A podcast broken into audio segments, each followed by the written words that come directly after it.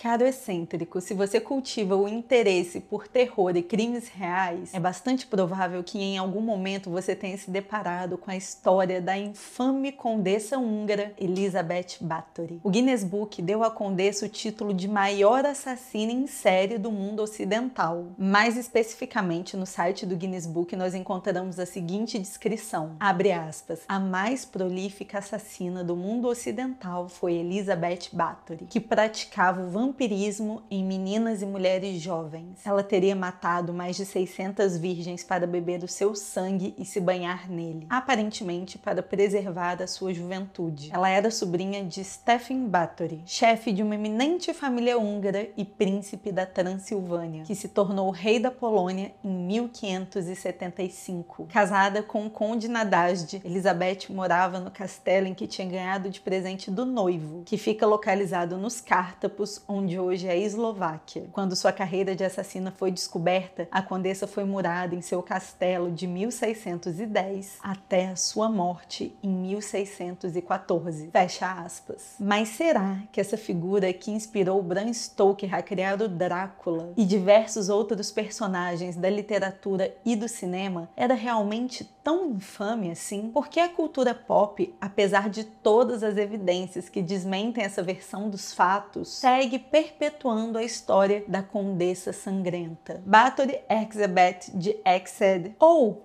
Elizabeth, Beth, Betinha, Elise, Lili, como você preferir chamar, nasceu em 7 de agosto de 1660 em uma das famílias mais podres e ricas da Hungria. Segundo relatos, ela tinha uma beleza bastante bastante acima da média para os padrões da época e recebeu uma educação de ponta, educação que não era concedida para meninas da nobreza na Europa Ocidental, por exemplo. Ela foi criada como protestante calvinista e ainda criança aprendeu latim, alemão, húngaro e grego. Só que mais tarde ela ainda aprendeu outras línguas. E desde muito jovem, Elizabeth ajudava a família a administrar as propriedades que possuíam. Afinal de contas, a família Bathory era basicamente a maior proprietária de terras da Hungria. Aos 11 anos, ela foi prometida ao conde Ferenc Nadasd, que era quatro anos mais velho que ela. E quando ela tinha 15 anos, eles finalmente se casaram. A Elizabeth nunca adotou o sobrenome do marido. Isso porque a família dela era bem mais importante que a família dele. Então, o que aconteceu foi o contrário. O Ferenc adotou Bathory no nome dele. O primeiro filho do casal nasceu apenas 10 anos após o casamento, em 1585. E você pode estar achando bastante atípico essa demora toda para eles terem o primeiro filho, considerando a época. E realmente é atípico. O Ferenc era um nobre guerreiro que passava a maior parte do seu tempo em batalhas, principalmente na guerra contra os turcos otomanos. O casal teria tido cinco filhos. Dois morreram ainda pequenos, mas duas filhas e um filho teriam sobrevivido. Segundo a lenda, Elizabeth sofria de fortes crises de enxaqueca e epilepsia, e a justificativa para isso isso na época era porque os seus pais eram primos. Elizabeth teria presenciado uma cena de tortura pela primeira vez aos seis anos de idade. E isso teria despertado algo nela desde muito cedo, mas foi após o casamento que ela realmente começou a torturar pessoas, pois o seu marido lhe ensinava técnicas de tortura que eram usadas na guerra, e a maior parte do tempo que eles passavam juntos, passavam torturando seus servos. Mas foi após a morte do marido em 1604 que Elizabeth teria perdido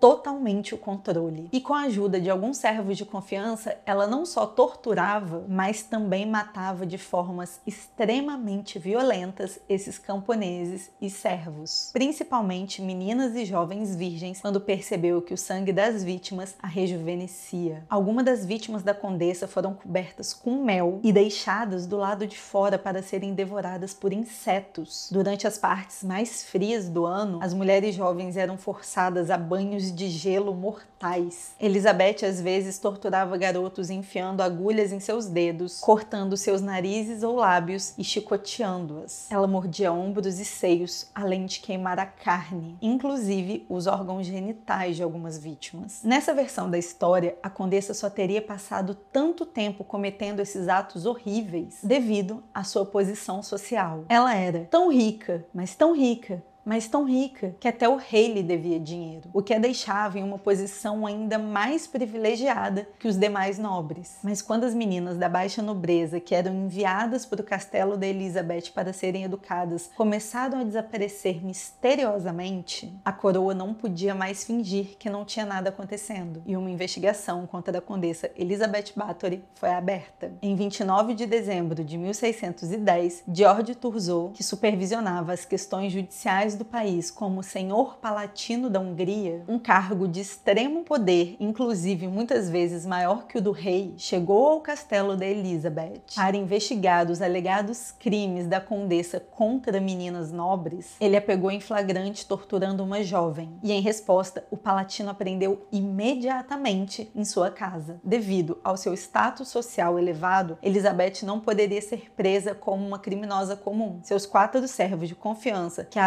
ajudavam nas torturas, eles sim foram julgados e executados. E a condessa permaneceu em sua prisão domiciliar, dentro de um quarto sem janelas do castelo, até a sua morte em 1614, mesmo nunca tendo sido julgada pelos seus crimes. Após as execuções dos servos, Turzot decidiu continuar investigando Elizabeth. Uma testemunha afirmou que a própria condessa tinha listado 650 vítimas em seus papéis, embora o número das vítimas variasse bastante dependendo da testemunha. Por isso, o número exato de mortes da condessa permanece desconhecido. As provas de Turzot também envolviam 289 depoimentos de testemunhas, lembrando que a maioria deles extraídos sob tortura.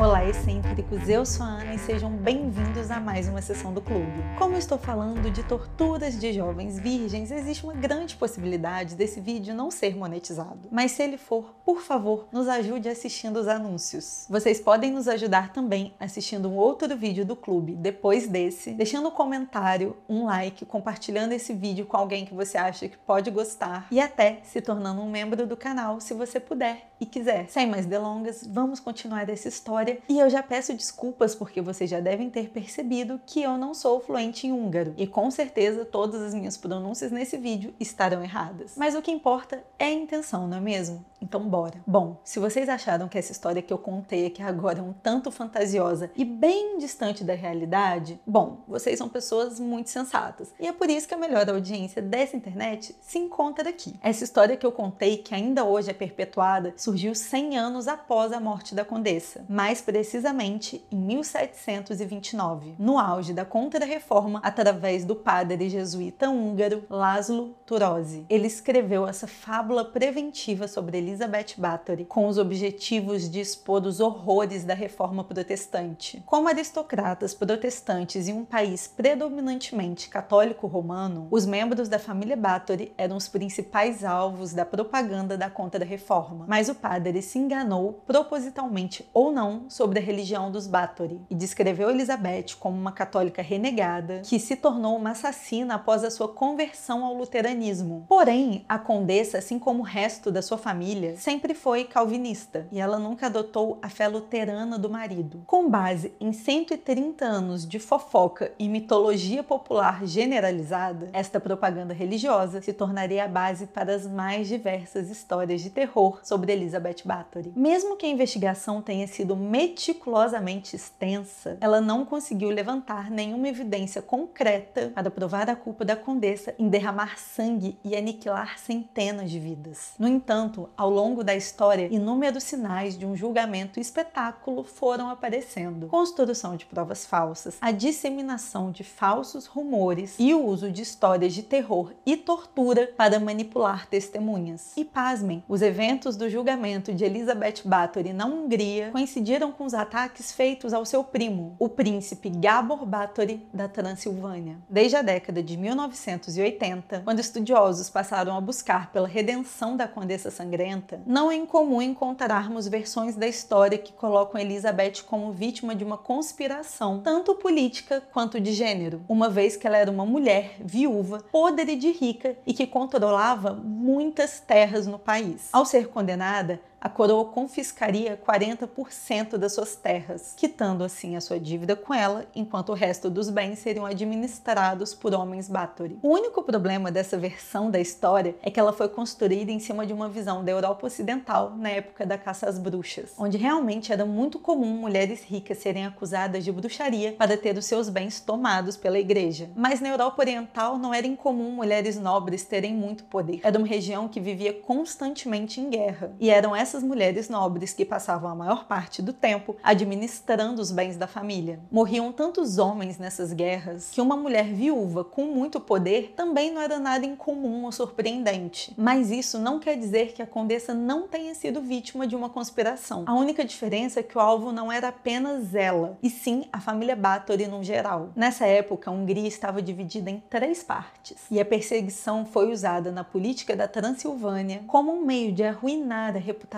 nacional da família para legitimar a ascensão dele, sim, o Palatino Turzot, que foi a pessoa responsável pelo julgamento espetáculo de Elizabeth. A condessa possuía propriedades estratégicas que poderiam ajudar o seu primo, o príncipe da Transilvânia, a conquistar a coroa na Hungria. Então ela não foi o alvo de toda essa operação para manchar o nome dos Bathory pelo fato dela ser mulher, e sim porque a coroa poderia confiscar exatamente essas terras estratégicas que ficavam na divisa dos países e ainda acabariam com a credibilidade da família. A família Báthory, que desempenhou um importante papel na história da Hungria desde o século XIII, tinha várias ramificações diferentes. Um desses ramos deu à Transilvânia os seus príncipes, incluindo Istvan Báthory, que se tornaria um dos monarcas mais respeitados e importantes da Polônia. Os pais de Elizabeth pertenciam a dois dos ramos mais importantes da família. E sim, como diz a lenda, eles eram primos, só que muito distantes.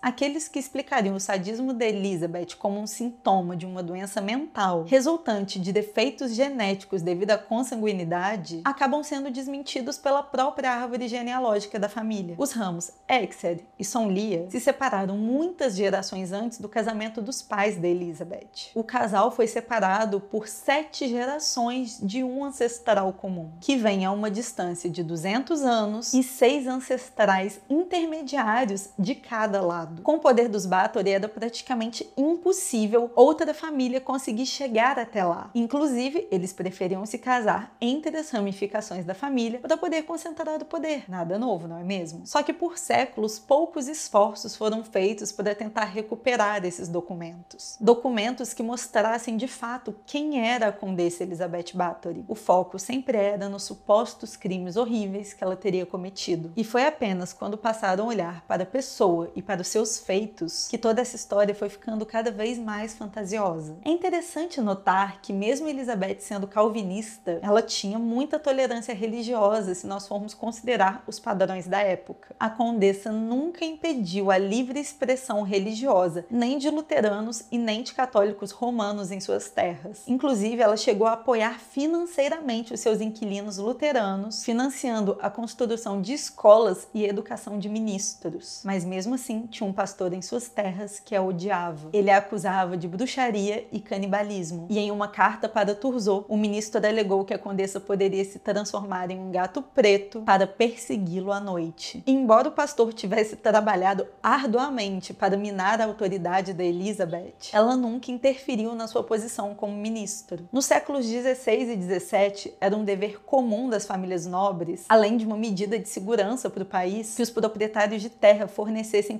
cuidados de saúde aos seus inquilinos e camponeses que viviam ali. O cuidado dos homens, que muitas vezes eram feridos em guerra, cabia ao senhor, aos oficiais e aos barbeiros da corte, enquanto o cuidado das mulheres e crianças ficavam na responsabilidade das senhoras, às vezes auxiliada pela parteira e pelo barbeiro local. Porém, no caso específico de Elizabeth, tudo ficava por conta dela, já que seu marido estava sempre em batalha e depois ele estava morto mesmo no caso. Cartas da condessa que foram encontradas descrevem a maneira inteligente como ela administrava suas propriedades e todos os negócios pelo qual ela era responsável. Em vários casos, inclusive, ela fazia petições ao rei em nome dos seus inquilinos que estavam passando por problemas jurídicos e financeiros. Ela havia organizado as atividades de cura na sua corte de maneira bastante inteligente e racional. Em cada uma das suas propriedades tinham herboristas e curandeiros residentes que cuidavam dos inquilinos e dos servos locais. Além disso, a condessa também tinha uma pequena equipe pessoal de criados altamente treinados nas artes da cura. Ela também contratou curandeiros que foram treinados para identificar e diagnosticar as mais diversas doenças e ferimentos, de modo que, enquanto viajassem pelas aldeias, eles pudessem trazer de volta para o castelo aqueles que precisavam de um tratamento mais sério do que remédios caseiros. O conhecimento da Elizabeth sobre métodos de cura, atendimento ao paciente, ervas medicinais, foi baseado nas práticas de cura da Transilvânia. E esse foi um aprendizado de família, que ela aprendeu com a mãe dela, que aprendeu com a avó dela e assim sucessivamente. Ela usava plantas da propriedade de seus pais em Exeter. Algum desses métodos, práticas e ervas eram de uso exclusivo da Transilvânia e da Europa Oriental e dificilmente seriam reconhecidos em outros lugares. Quando a condessa trouxe as suas práticas medicinais estrangeiras para a Hungria Ocidental, algumas pessoas inevitavelmente a acharam bastante estranhas, misteriosas e suspeitas.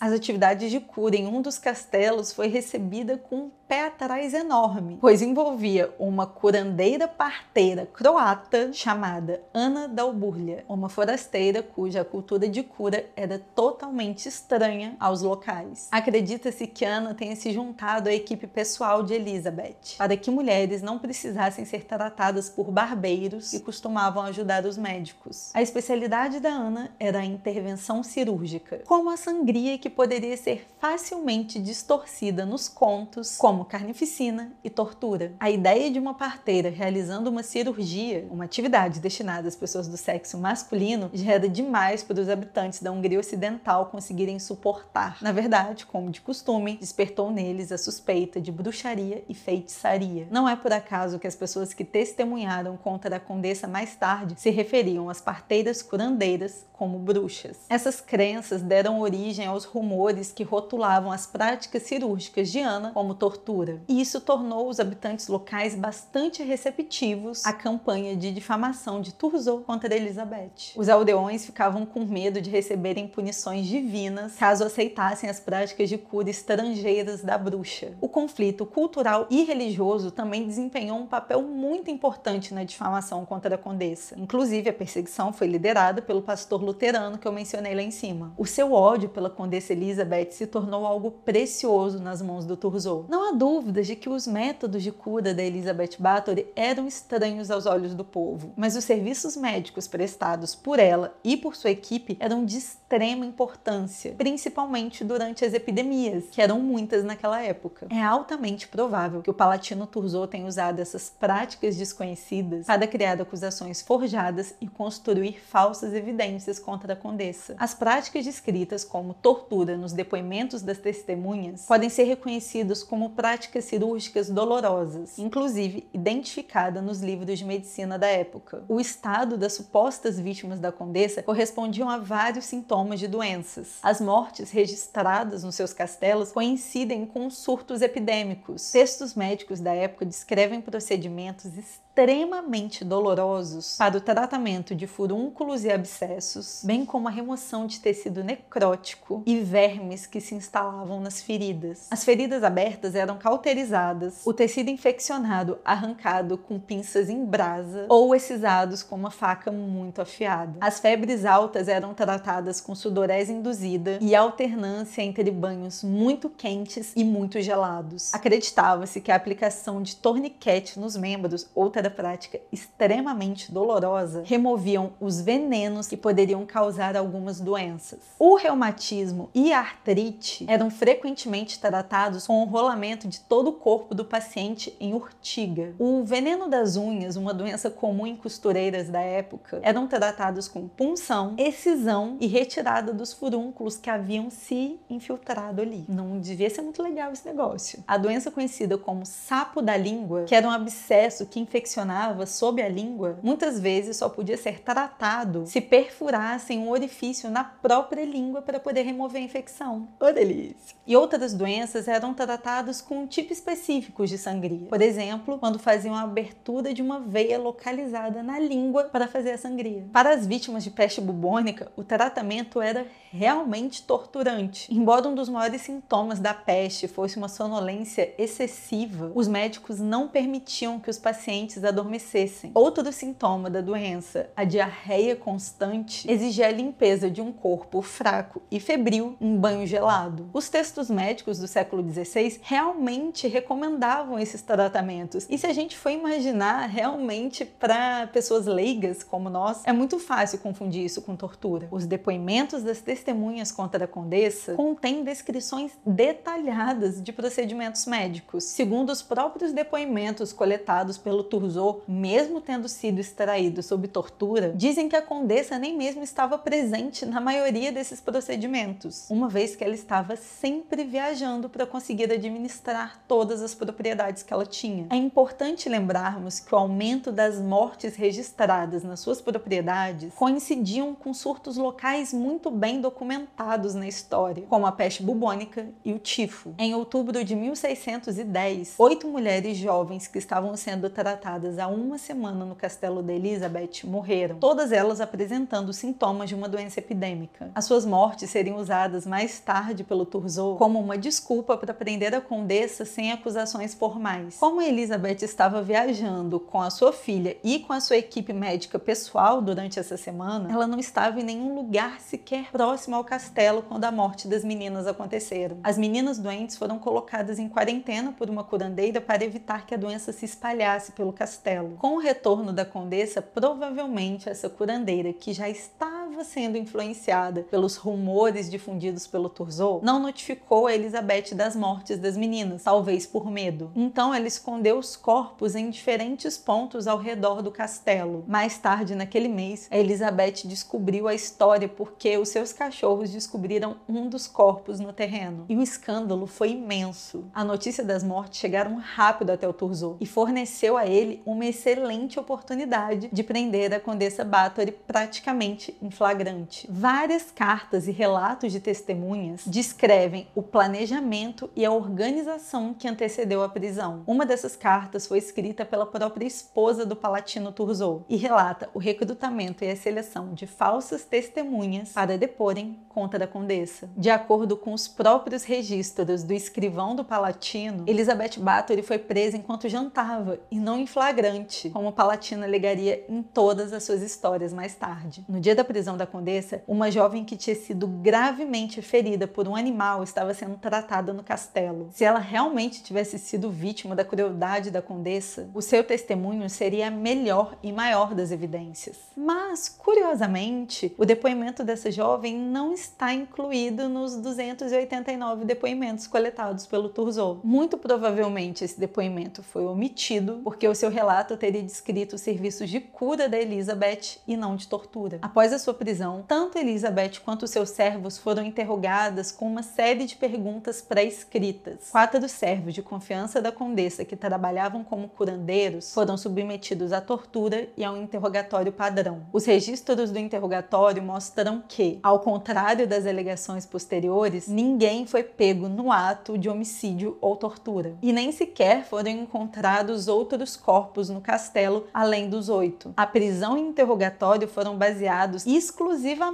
nessas oito mortes que aconteceram em outubro de 1610. E foi com isso que o Turzot construiu toda a sua narrativa de assassinato em massa. Só que uma acusação tão grave assim necessitava de provas físicas no tribunal. Mas o principal objetivo dos interrogatórios era para encontrar os tais oito corpos pela propriedade. A única informação solicitada era a localização dos corpos Um corpo enterrado no pátio do castelo foi encontrado em boas condições. Esse corpo seria usado posteriormente pelo Turzot como cadáver fresco da vítima morta no dia que ele prendeu Elizabeth. No dia seguinte, o palatino convidou os nobres das propriedades vizinhas para irem ver o corpo. Só que na verdade esse cadáver já estava há dois meses em decomposição e de forma alguma ninguém poderia olhá-lo de perto. Então o corpo foi colocado em uma plataforma improvisada e os homens do Turzot o carregavam pelo pátio do castelo para que os espectadores pudessem ver bem de longe. Em seguida, Elizabeth foi forçada a confrontar o corpo de perto na frente de todos. A condessa foi humilhada publicamente, principalmente para chocar os seus inquilinos e servos, fazendo-os acreditar que ela realmente teria cometido todos esses assassinatos. Eu acho bom a gente lembrar que toda essa crença inicial começou a ser alimentada pelo Turzot vários meses antes da prisão, por meio dessa campanha de boatos que, diga-se de passagem, não era tão difícil assim de ser feita. Com isso na cabeça das pessoas já há algum tempo, quando o momento finalmente chegasse, as testemunhas daquele espetáculo já estavam achando que realmente a condessa tinha sido pega no ato. O Turzot conseguiu construir uma falsa memória coletiva. As mesmas pessoas